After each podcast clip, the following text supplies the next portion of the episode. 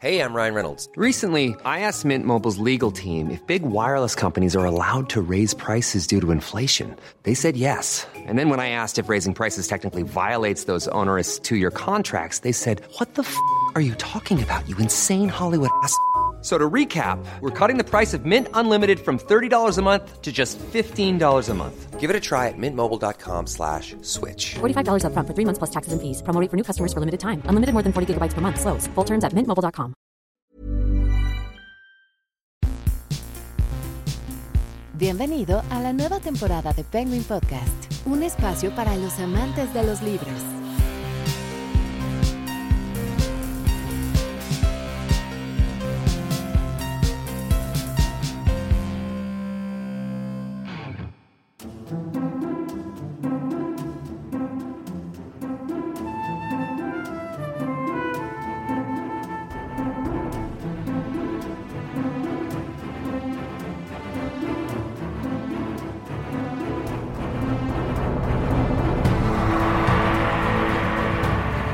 A todos, bienvenidos a un episodio más de Penguin Podcast y de la langosta literaria, porque esta vez con esta escaleta nos emocionamos tanto que decidimos unir nuestros dos podcast hermanos en esta edición.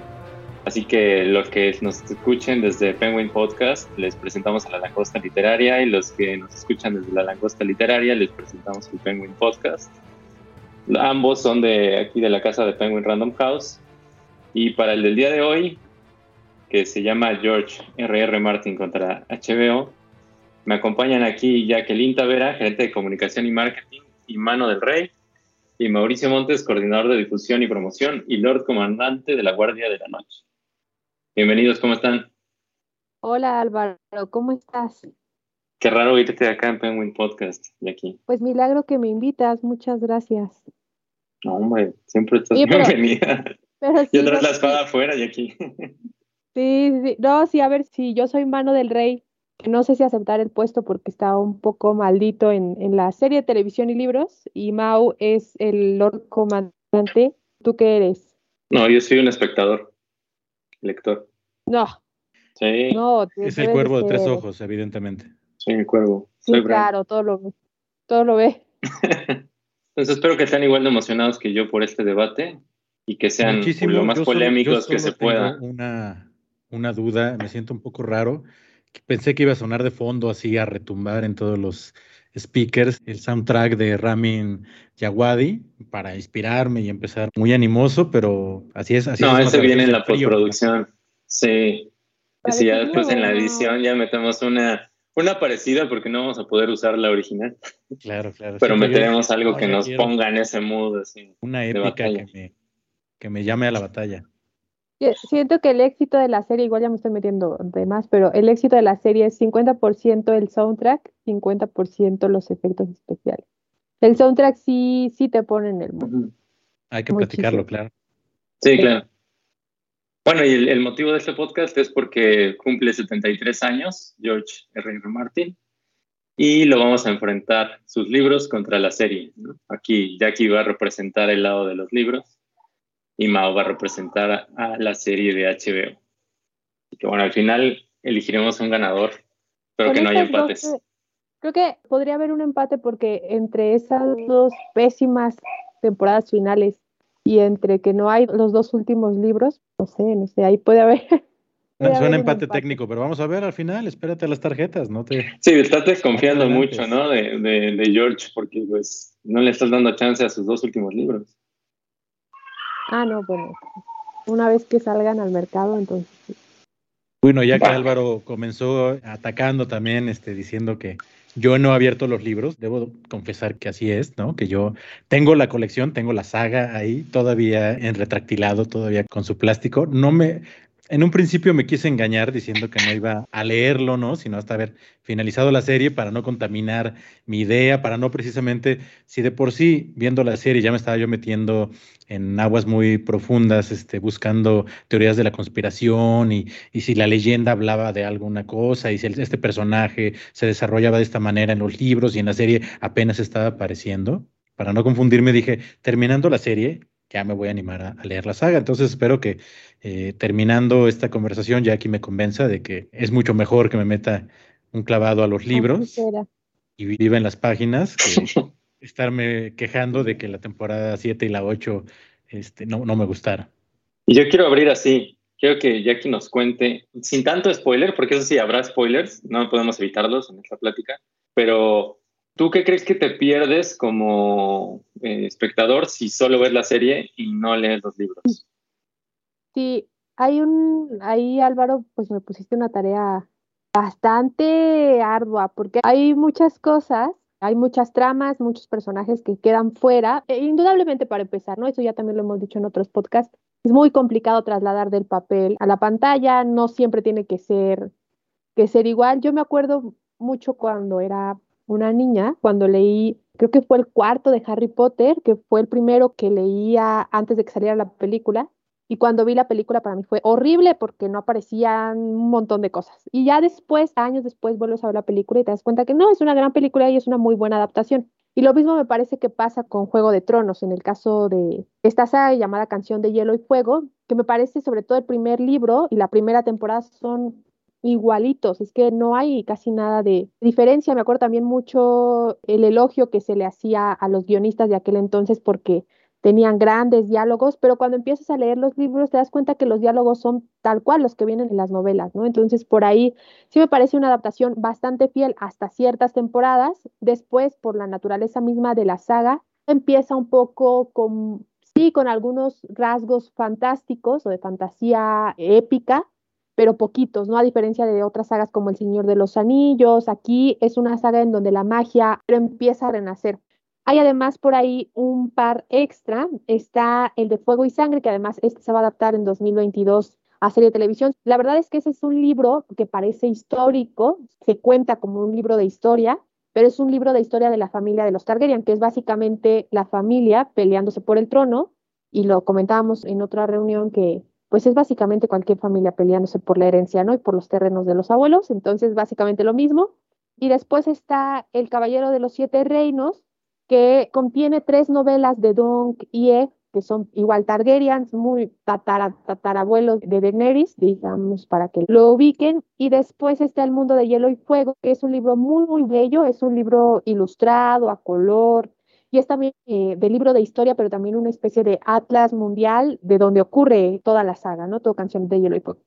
Entonces, pues de entrada tenemos mucho más material ahí que el que se ve en la serie de televisión. Y luego está, yo quiero destacar específicamente muchos de los personajes.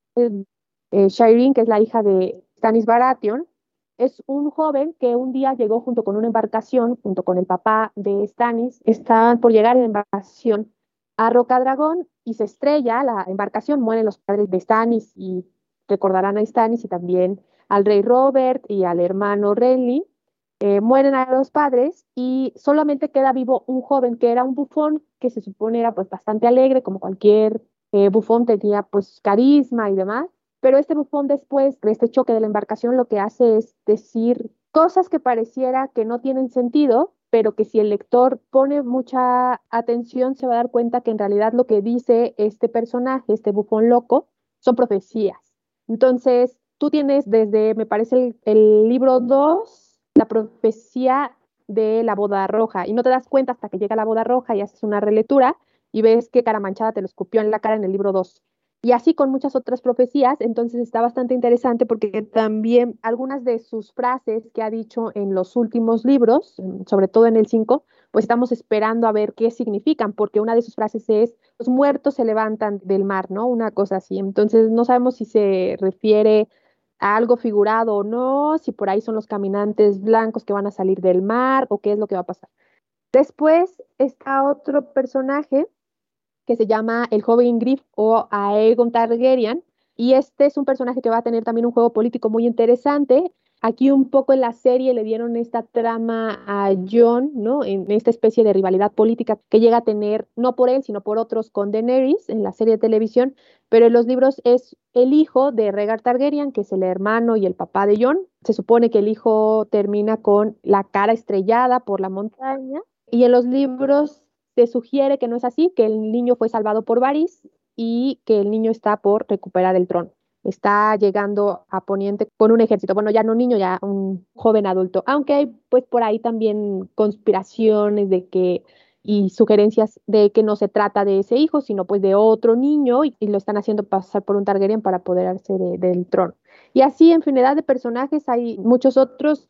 Mi personaje, la verdad, uno de mis personajes favoritos que queda fuera de la serie, le dicen el lector. Y es un guiño muy bonito que me parece hace el autor justo a los lectores.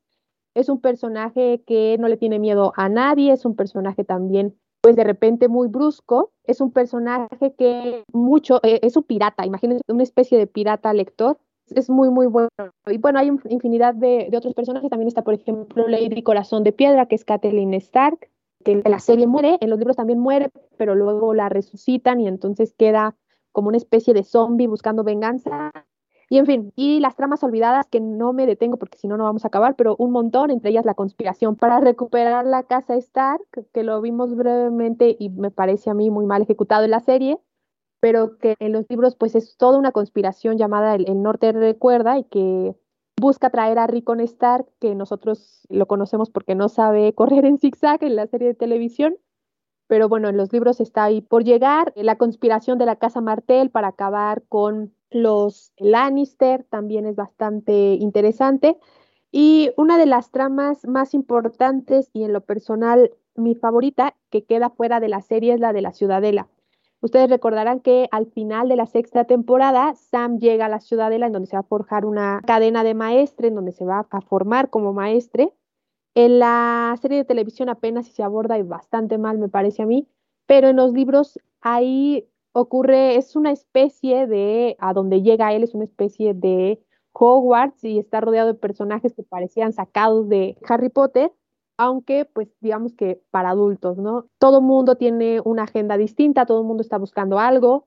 Hay, por ejemplo, un asesino como fue Arya en su momento, hay también un maestro que va a buscar a Daenerys, hay gente que habla con otros a grandes, grandes distancias a través de velas, y por ahí quien se avecina, ya se dice que viene eh, la guerra, es Euron Greyjoy, que viene con una flota muy, muy grande y que se dice va a sacar un monstruo del agua, ¿no? Está haciendo sacrificios también como para obtener magia. En fin, es una trama que también creo que a los lectores tiene bastante emocionados de ver cómo se desarrolla y que sin lugar a dudas, pues todos estos tópicos quedan fuera para quienes solo tuvieron la oportunidad de ver la serie de televisión, pero que creo que incluso si ya vieron la serie de televisión y quieren saber más de la historia o quieren, pues sí, seguir viviendo en este mundo, lo pueden hacer a través de los libros. Oye, pues ya nos aventaste como 20 bombas, ya no sé cómo Mau qué va a hacer con toda esta información y cómo va a defender la serie. Hablar del soundtrack. Estoy perfectamente preparado, perfectamente preparado. No, no, mira, coincido con Jackie. Creo que sí, la serie en algún momento comenzó muy bien a plantearnos el desarrollo de los personajes. En las primeras temporadas van desarrollándose de una manera muy lenta, ¿no? Los arcos de los distintos personajes nos los van presentando. Sí, la verdad es que sí, es tan inmenso el universo de Juego de Tronos, que pues sí, la, la inmensidad de personajes hace un poquito complejo que todos se desarrollen de una manera tan bien lograda, ¿no? Como en los libros, evidentemente hay más tiempo, hay más chance de que se desarrolle, ¿no? Pero yo quiero hablar un poquito también de cómo comienza la historia, ¿no? Y una pregunta que le quisiera hacer a Jackie es cómo se plantea esto, porque al principio cuando uno empieza a ver el primer capítulo de Game of Thrones, y comienza con unos eh, expedicionarios, unos tipos que están eh, haciendo como un eh, trabajo de reconocimiento, van avanzando por la nieve, un bosque nevado, y de pronto encuentran un campamento o algo que fue totalmente atacado, devastado, una masacre, digámoslo claramente, ven huesos, ven la sangre, se espantan muchísimo, salen corriendo, pero empieza a aparecérsele un tipo de seres sobrenaturales que van creando una atmósfera bastante rara hasta que, pues bueno, acaban con ellos, ¿no? Con los tres expedicionarios que están ahí. Así empieza la serie, esa es la primera escena que uno ve cuando comienzas a ver esa serie y piensas que ya sabes que esto va a ser una serie sobrenatural, un poco de monstruos, un poco de espíritus invernales, y todo te lo cambia porque te empieza a narrar una serie de reinos, de choques, de juegos políticos, de eh, distintas poblaciones en guerra, en disputa, te hablan de un posible asesinato, de una posible manera que están confabulando para tirar al, rey eh, actual, al rey Robert, eh, tirarlo del trono, ¿no? Ahí apenas se menciona el trono, el trono no lo ves también hasta muchas escenas después, porque de hecho todo está situado en Invernalia. Y conoces a un tipo que parece que tienes toda nobleza para ser el protagonista y tu héroe de, la, de esta serie épica, que es Eddard Stark, ¿no? Que es el señor de Invernalia. Conoces a su familia, conoces un poco los modos y dices, claro, esto es como una serie un poco de la Edad Media, ¿no? Tiene todo este ambiente medieval, campesino, campirano, pero hay espadas, ¿no? Pero hay estos duelos de honor, hay estos códigos de honor muy, muy, muy, muy claros. Y así vas avanzando cuando de pronto te vuelves a picar y otro hecho sobrenatural sucede, ¿no? Entonces continuamente te va llevando como de, bueno, claro, creo que ya estoy entendiendo la serie, esta va a ser una serie de esto y de pronto, ¡pum!, te lo cambia. De pronto tú piensas que los protagonistas importantes de la serie que estás viendo, porque son los que tienen mayor peso, mayor fuerza en la narración, te das cuenta que no, te das cuenta que aquí es muy fácil que tu protagonista pierda la cabeza, ¿no? Entonces es un poquito eh, choqueante. Yo le quisiera preguntar a Jackie, los caminantes blancos, bueno, aquí no sabemos cómo se llaman, aquí son unos bichos raros que aparecen en el bosque y que te aniquilan. ¿Cuándo aparecen? En los libros, porque aquí es lo primero que ves, pero eso me parece que está muy bien planteado dentro de la serie porque te sacude completamente cuando después la serie te lleva por otro lado y ves varios capítulos y me parece que es hasta el final de la primera temporada cuando vuelven a hacer una aparición y te vuelven a dejar ahí. Me parece que está muy bien manejado en idioma eh, televisivo porque son una constante amenaza. No están ahí, no, no, no sabes quiénes son, de dónde son, qué buscan, qué es lo que están tramando, pero sabes que está esa amenaza. Pero en el Inter ves que hay otras 200 amenazas porque es una constante pugna política por quién se siente en el trono de hierro. Entonces yo quisiera preguntarle a Jackie, ¿cuándo aparecen los White Walkers? ¿Qué aparecen los caminantes blancos? ¿Ya se les llama caminantes blancos? ¿Les llaman simplemente los otros? ¿Cómo están plasmados en los libros? Sí, qué bueno que lo preguntas, Mau, porque eso también es punto para George Martin, yo creo, porque él lo pone desde el inicio, viene en el prólogo. Y eso también es muy interesante. Él normalmente, todos los libros están narrados desde la, sobre todo el primero y, el segundo libro, desde la perspectiva de los Starks. Hasta el tercero ya te mete otros personajes. Pues entra Cersei, por ejemplo, Jamie. En todos los libros es desde la perspectiva de los Stark y Tyrion. Es el único que no pertenece a la familia que está narrando en tercera persona, pero desde su punto de vista excepto los prólogos. Los prólogos normalmente es otro personaje, pero lo que caracteriza a los narradores de los prólogos es que siempre terminan muertos al inicio del prólogo. Entonces, el que te va narrando es justo uno de estos hombres de la Guardia de la Noche que termina muerto y que te justo te habla de los caminantes blancos. En los libros le llaman ellos otros, pero en la serie de televisión no le quisieron poner así porque así se les llamaba, recordarán ustedes, la serie de televisión de Lost así le llamaban como a los que vivían en el otro lado de la isla. Entonces, por eso no le llaman así. Y algo que también me parece una diferencia, no sé, un poco rara de la serie, es que, por ejemplo, de los caminantes blancos, no los zombies, zombies, zombies, sino los caminantes blancos, los que traen espada y demás, en los libros son descritos como seres muy bellos, de piel muy, muy blanca, casi transparente, pero bellos, ¿no? Casi como hadas. Y en la Como pues, Elsa de Frozen, me imagino yo ándale así. Pero acá en, la serie pues son bastante feitos, ¿no? Y te dan miedo. No me parece una mala adaptación, pero sí creo que el objetivo de George Martin era decirte, pues no todo lo bello es, es bueno, ¿no? Pues puede ser una amenaza. Pero sí, eso, así es como lo lleva George Martin y por eso la adaptaron así a serie de televisión. Así que punto para George, yo creo, ¿no? Wow, sí, sí, sí. Oye, y esto que menciona también Mao de cómo va muriendo tu favorito, que, te pasa la primera vez que ves la serie. Creo que es algo que se veía por primera vez, o yo no recuerdo otra serie en que te pasara eso, ¿no? Que se estuvieran muriendo lo que pensaba que este es el protagonista, este es el protagonista, que hubiera cambios tan drásticos y que sí también veías que ellos estaban metidos en un problema chiquito o el que tenían enfrente cuando el grande que les iba a explotar en algún momento eran los White Walkers. ¿Esa sensación también te da en los libros, tú, aquí? Sí, no, sí es tremenda. Ahí estoy un poco viciada porque yo también leí los libros cuando terminó la quinta temporada. Entonces, pues ya sabía que Ned iba a morir, igual creo que me dolió un poco más todavía en los libros porque es desde la perspectiva de Aria. Entonces, es una niña, ¿no? Que ve a su papá morir. Pero en la serie también me acuerdo cuando lo vi, claro que no, ahorita lo van a salvar, ¿no? Ahora, llega alguien a, salvarlo. Y no, y la boda roja es igual, ¿no? La boda roja es como... Porque además la boda roja se pudo haber evitado si, si Rob se casaba, con quien tendría que haberse casado. Claro. O bueno, Rob, el caliente, pues es sabido, es sabido. Sí, pero Imagínate toda la vida viviendo en un lugar frío y pues siente ahí el, el calor humano y pues, se, dejó llevar.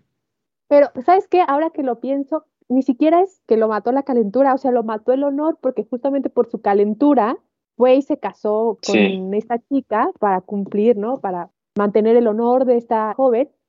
Entonces, pues eso le lleva a su muerte. Pero sí, en los libros también hay muertes pues que no te esperas y hay un, sí, duele, y creo que es grande lo que hace también en, la adaptación la serie de televisión, porque justo como bien mencionas, era la primera vez que se hacía y es un parteaguas, o sea, nunca se había, o, o al menos no tanto, y no al, en la primera temporada, matar al protagonista.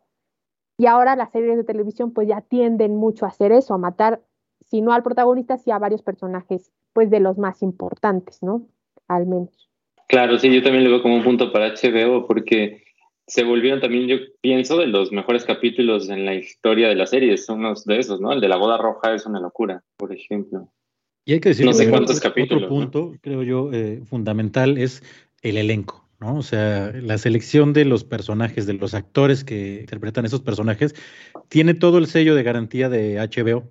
HBO buscó, eh, si se fijan, muchísimos de ellos son actores que salen en la BBC, son actores británicos o por menos de formación teatral, entonces tienen una interpretación pues, con una profundidad.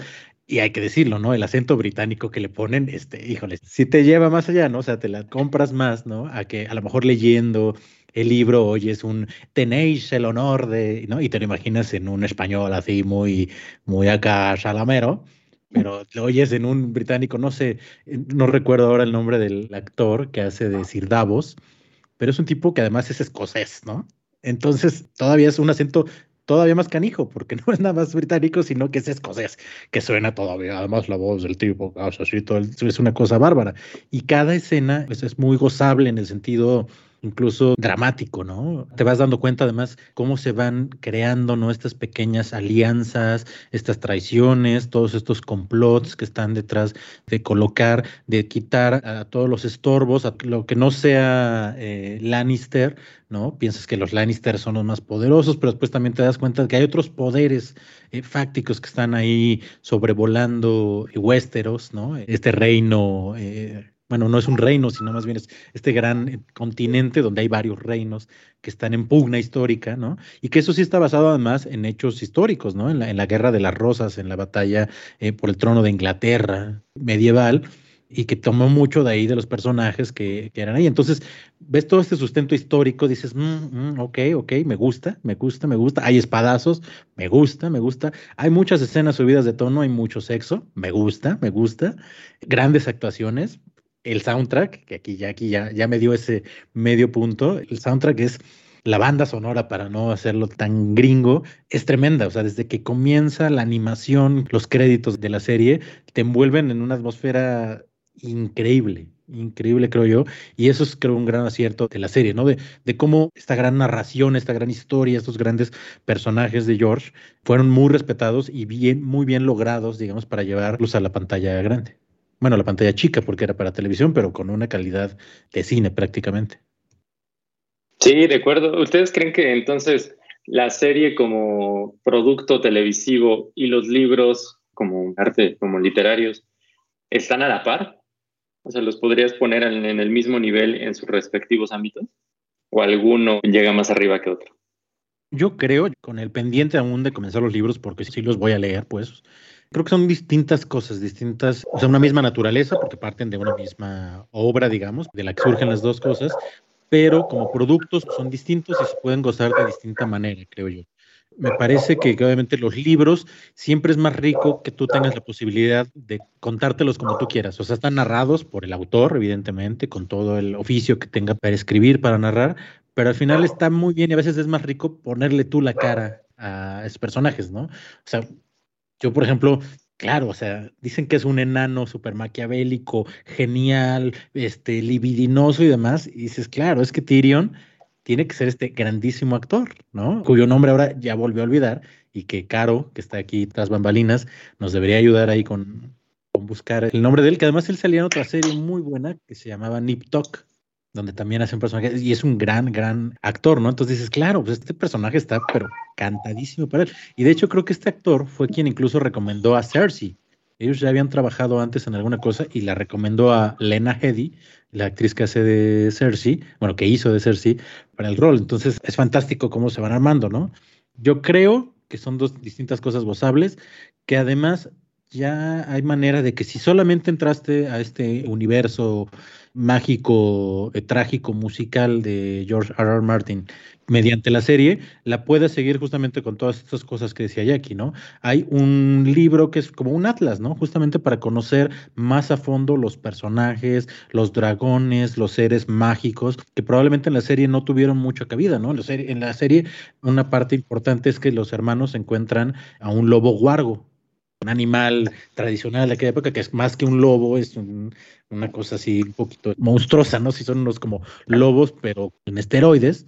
Y en la serie se desarrolla poco, ¿no? Muchos de los que vimos la serie decíamos, híjole, es que me quedé con ganas de que, pues sí, a la hora de las batallas tuvieras un animalón así que te ayudara a eliminar a 30 canijos, ¿no? O sea, esto hubiera estado muy bien. Entonces hay otra manera de, si entraste por la serie de televisión, puedas continuar en este universo y explorar más, ¿no? Y, idealmente, pues métele a los libros, ¿no? Para no quedarte solamente con esa idea o para que a lo mejor te des cuenta que no se tuerce tanto la historia como en la serie y en los libros esperemos que nuestro gordito adorado que está cumpliendo años, este, pues nos enderece la historia y la cierre bien, ¿no? Sí, y ese cierre es importante. ¿Tú qué opinas de aquí? ¿Tú qué, cómo crees que va a cerrar esto? No creo que haya una decepción como con la serie, sí. No, ah, todavía tenemos dos libros pendientes. Está Vientos de invierno, que tiene 11 años siendo escrito y que los fans esperamos pues ardientemente a que ya salga y también pues preocupados porque ya salga.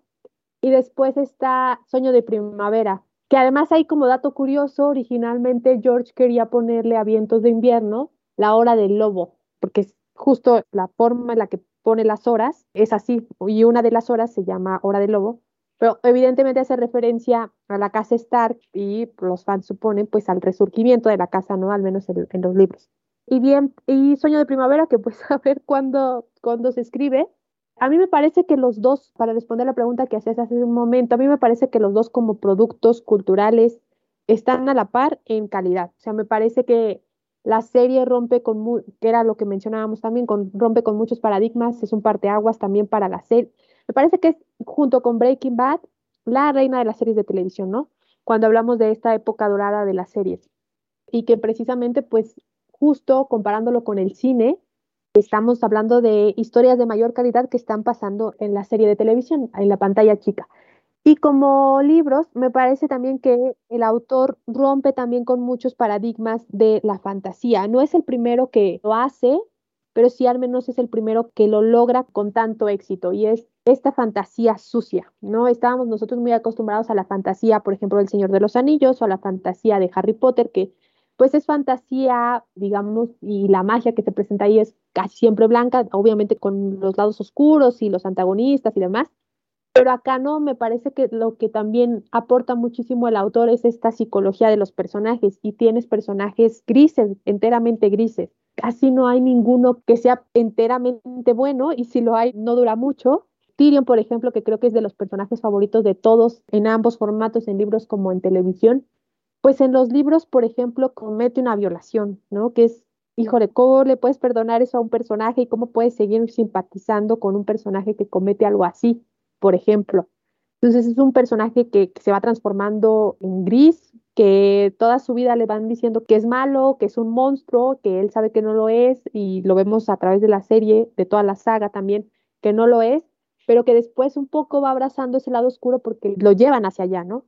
Y así con casi todos los personajes de George, no hay, repito, creo que solamente Sam es de los buenos buenos, incluso el propio John pues comete actos por ahí cuestionables, Y eso también aporta mucho a la literatura, ¿no? Comparándolo, por ejemplo, pues con Harry Potter, que me parece también una saga muy bien lograda en libros y en películas, pues aquí también, ¿no? Está esta parte más de pues sí, un poco de la naturaleza humana, ¿no? Lo, no todos son buenos enteramente, no todos son malos enteramente, siempre hay dos lados de la moneda y eso también aporta y aporta bastante bien.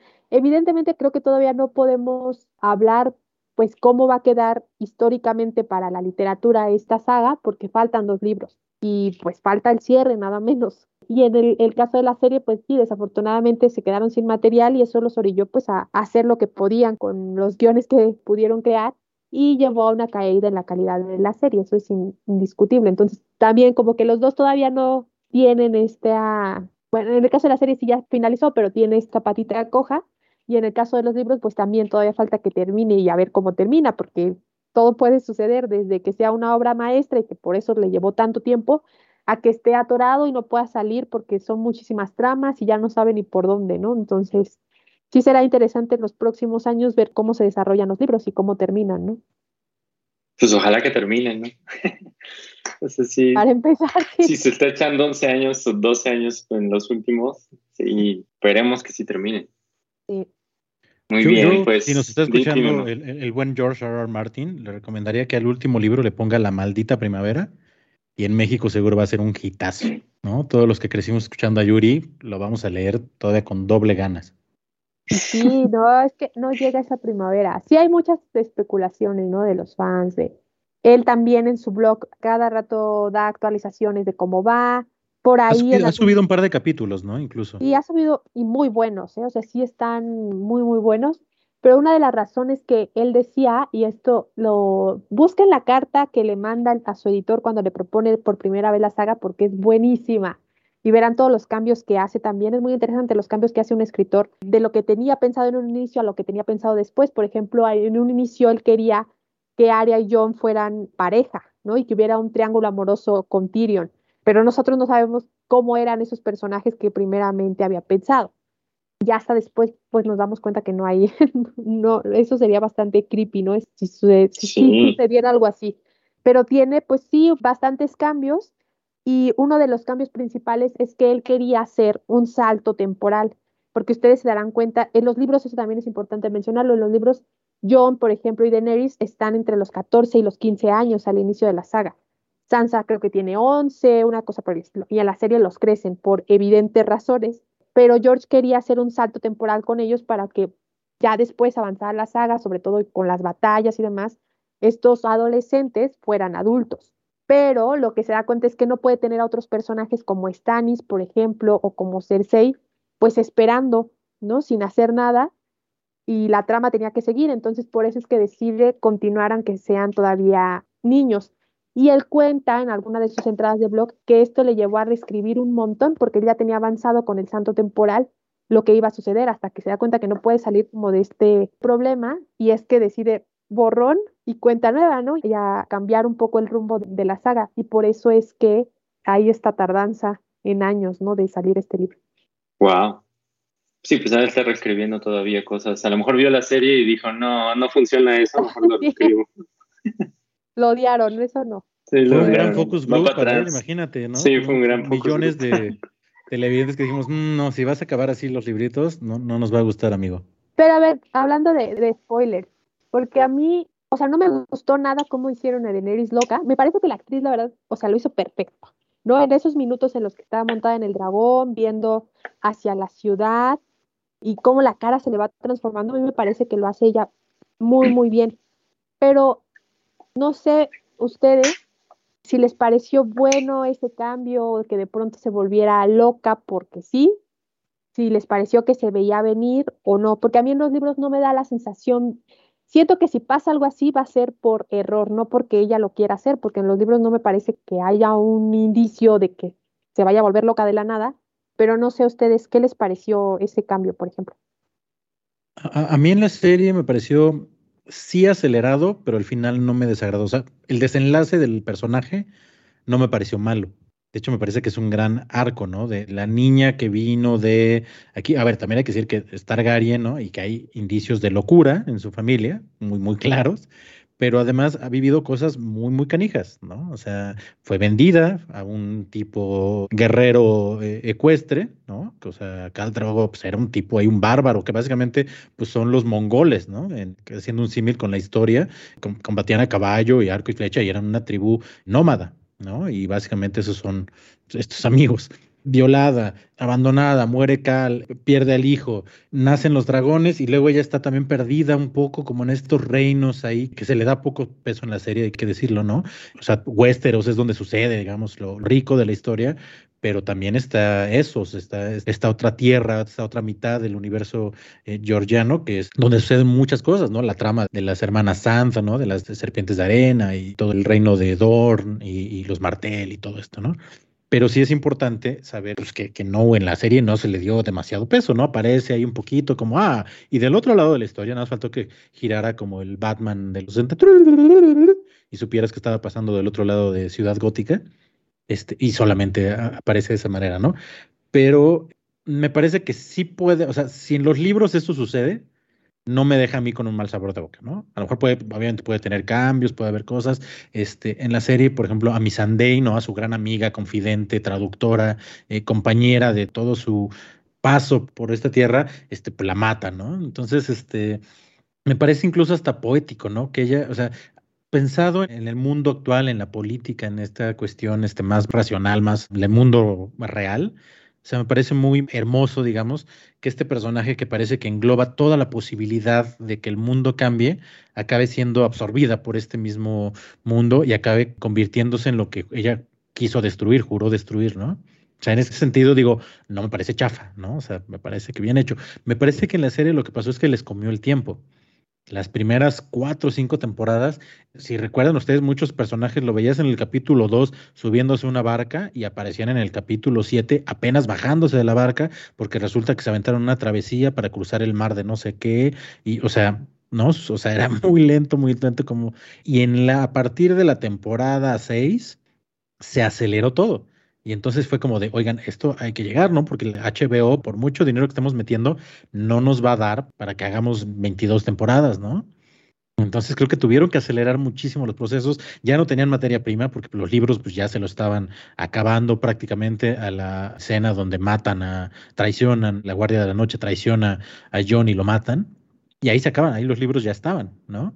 Entonces ya tuvieron que un poquito pues, ver, ver de dónde salía y sí se nota obviamente pues que ya fue hecho esto con la asesoría sí de George R. R. Martin, pero ya más bien hecho con showrunners y gente de marketing de HBO para ver pues, cómo se tenían que ir finalizando o cerrando los arcos de los personajes, ¿no? Yo digo, como historia me parece bien y si así termina me voy complacido, pero pues en la serie se aceleró todo rapidito. Sí, a mí a mí la sensación que me quedó fue que una vez que se terminó toda la obra literaria, empezaron a decidir y a darle a la gente lo que quería. Y antes de eso era todo lo contrario, ¿no? Era lo que quería el autor, que, que rara vez eh, coincidía con lo que quería la gente.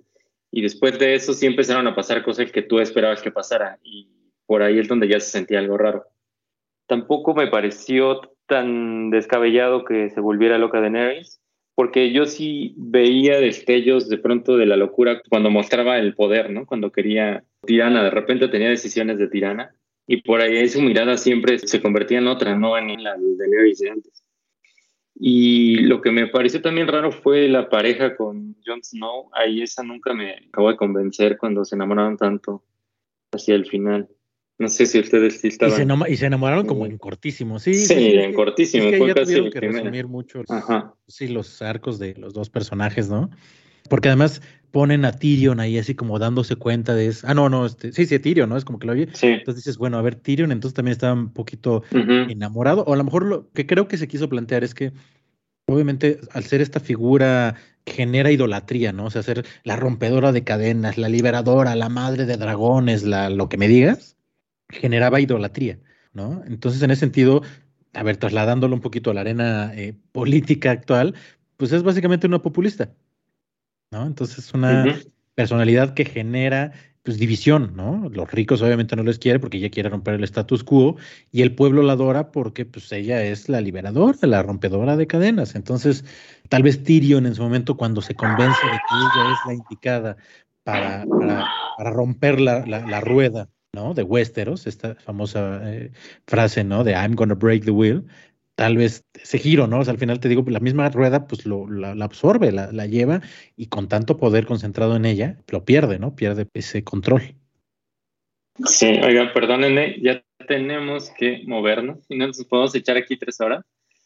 Eh, en el próximo cumpleaños seguimos con esta conversación, esperando que haya un nuevo libro. Pero mientras quisiera pasar unas secciones que tenemos en Penguin Podcast, en la langosta tal vez no las conozcan.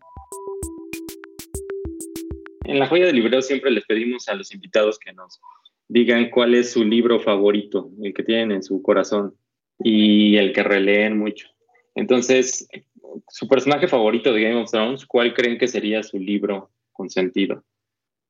Empezamos contigo, Jackie. Yo estuve pensando en eso porque lo pusiste en la escaleta, pero la verdad es que no se me ocurrió ninguno. Sin embargo, sí se me ocurrió, por ejemplo, qué libros darle a los personajes y que creo que les podrían ayudar, ¿no? Uno, por ejemplo, es darle a Daenerys el arte de la guerra o el príncipe de Maquiavelo para que, creo que más del príncipe de Maquiavelo para que aprenda un poquito a gobernar, ¿no? En la serie parece que también lo adaptan y en los libros es más evidente que le cuesta mucho gobernar, Que no sabe cómo estar en estas tramas de juegos de poder y lo que hace es pues más por eso me parece que uno de los personajes le dice, tú eres una conquistadora, no, no una reina. Y eso sucede así en los libros también.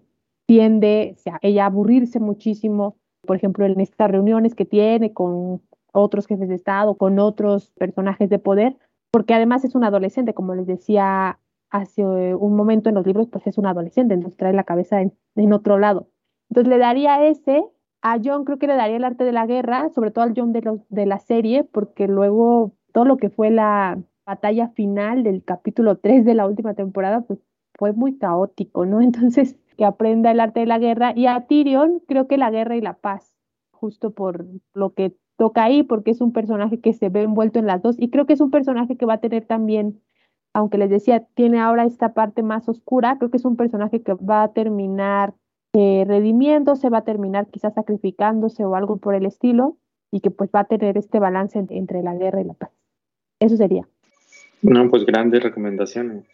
Me gustó. ¿Tú, tú, Mao, sí tienes en mente cuál sería el favorito de uno de tus favoritos o también recomendarías libros? ¿sí? Por supuesto. No, más bien yo estoy seguro que estos personajes estaban leyendo estos libros que voy a decir a continuación mientras sus historias se iban llevando a cabo. Estoy seguro que Daenerys estaba leyendo Decisiones difíciles de Felipe Calderón justo al momento en el que eh, se trastorna todo, ¿no? Ella sabe que estar en el poder conlleva, ¿no? Un gran poder conlleva una gran responsabilidad, dicen dicen por ahí en otros universos este, cinematográficos y, de cómic. Eh, yo estoy seguro que Daenerys alguna buena leída le ha de haber dado a ese libro. También creo que al buen Jon Snow, pues yo creo que estaba muy clavado leyendo novelas de caballería, tal vez estaba leyendo ahí algún cantar del mío Cid, alguna cosa así, ¿no? Este, El anillo de los nivelongos, alguna cosa así, muy, ¿no? Alguna de estas este, epopeyas, eh, algo así, porque sí es un personaje, pues, ¿no? Que busca enaltecer estos valores y está ahí muy metido en, entre la bondad y, todo esto. Entonces yo creo que él, casi seguro, estaba muy clavado leyendo este, era, un, un clavadazo, un fan, era del fandom de los cantares. Y yo creo que Tyrion se leía ahí unas novelas medio picarescas, medio cano, porque pues al personaje le gusta la buena vida, ¿no? Le gusta beber y decir cosas. Y entonces yo estoy casi seguro que leía algunas cosillas ahí un poquito este, subidas de tono. Sí, me, gustan también tus recomendaciones. En una de esas áreas también estaría echándose como el conde de Montecristo o algo así, ¿no? Para preparar la venganza cuando se va al retiro y regresa por su lista. Muy bien, y ya para cerrar, una última. Aria evidentemente estaba leyendo Mujercitas. Mujercitas. Claramente. No, bueno, o sea, pues, de las cuatro hermanas, eh, seguramente la más rebelde, Joe, era Aria y las otras que eran mucho más sumisas eran las ancitas. Oigan, y nuestra otra sección que les quiero presentar es Tomando un café con. Así que, Mau, ¿tú con qué personaje te irías a tomar un café y qué le preguntarías? O, te puede ser otra cosa, ¿eh? no, no, tiene que ser el café. No, si el café, pues mira, me lo avienta Tyrion en la cara, pero en este instante, ¿no? No, yo por supuesto me iría de farra con él. O sea, imagínate, se conoce todos los mejores, este, iba, iba a decir una palabra muy fea, pero conoce los lugares de, ambiente. Tugurios. Sí, sí, los tugurios de ambiente, exacto, mientras más corriente, más ambiente, es una frase que mi Tyrion dice muy a menudo. Entonces, seguro, y además te de contar unos chismes buenísimos de la corte. Entonces, no, no, no, con Tyrion, una buena noche de farra y acabar y los mejores chilaquiles de Westeros, ¿no? Exacto. ¿Y tú, Jackie? ¿También, Tyrion? Sí, estaría bueno, pero para no, para no repetir, yo creo que elegiría a Ned, porque es uno de los temas que también tienen los libros muy interesantes, que a veces los personajes ya saben cosas, ¿no? Y no te las dicen a ti, lector, porque para ellos es obvio y no necesitan repetirlas. Eh, entonces, por ejemplo, Ned, pues por ahí todavía siento que guarda muchos secretos y que como lector seguramente se conocerán hasta los siguientes libros. Entonces, con él yo creo que estaría interesante. Y un café. Con, con John Harry, ¿no? Ese sí sabía, fue el que descubrió pues todo ahí. Eh, en los tejes manejes de la Cersei. Pero eso ya lo sabemos. Ok. Muy bien, pues entonces, ¿qué creen que llegamos a una respuesta? ¿Quién gana? ¿George o HBO? Los ganadores somos nosotros, Álvaro, por haber tenido Ganamos la todos, oportunidad en el exactamente. Qué bonito. Aquí no hay Qué perdedores. Exactamente. No, pues tú, a ver, tú, Álvaro, tú decides. No, yo también, o sea, creo que sí están a la par. Me parece una grandiosa serie de televisión de la HBO y pues la saga de libros también es una maravilla. Así que sí creo que uno nos tiene que llevar a la otra. O sea, definitivamente después de la serie tenemos que pasar al libro y si del libro pasa a la serie ninguna te decepciona. Tal vez el final de la serie, pero tampoco creo que tanto como Lost, ya que la nombraste hace rato. Así que podemos dejarlo a cada quien y que nos cuenten en redes sociales qué les gusta más, ¿no? A la gente que la haya visto y leído. En las redes sociales de Penguin Libros MX, ahí avísenos ustedes qué opinan. Y las de Langosta Literaria. Y las de Langosta Literaria, claro, perdóname. Pasó el tiempo y se me olvidó nuestra unión. Muy bien, pues ojalá llegamos a otro podcast juntos, Langosta Literaria de Penguin Libros, que no sea el primero y último. Y nosotros nos despedimos. Muchas gracias, Jackie y Mau por haber acompañado a Penguin Podcast de la Langosta en esta búsqueda de un favorito. Gracias a ustedes. Gracias a ustedes, Álvaro, y espero que se repita esta oportunidad para ñoñar juntos. Ojalá ya, o, ya sea con el libro o con otro cumpleaños, nos volvemos. Dale, pues muchas gracias publique- a todos. Cuando se publique la maldita primavera. Ahora que está, que está. sí. Pues muy bien, muchas gracias a todos los que nos escucharon y nos vemos en el próximo capítulo.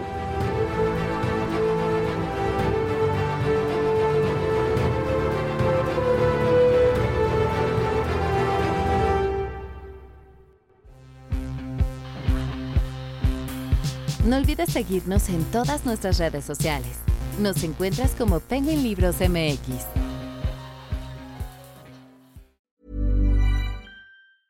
Hey, it's Danny Pellegrino from Everything Iconic. Ready to upgrade your style game without blowing your budget? Check out Quince. They've got all the good stuff shirts and polos, activewear, and fine leather goods, all at 50 to 80% less than other high end brands. And the best part?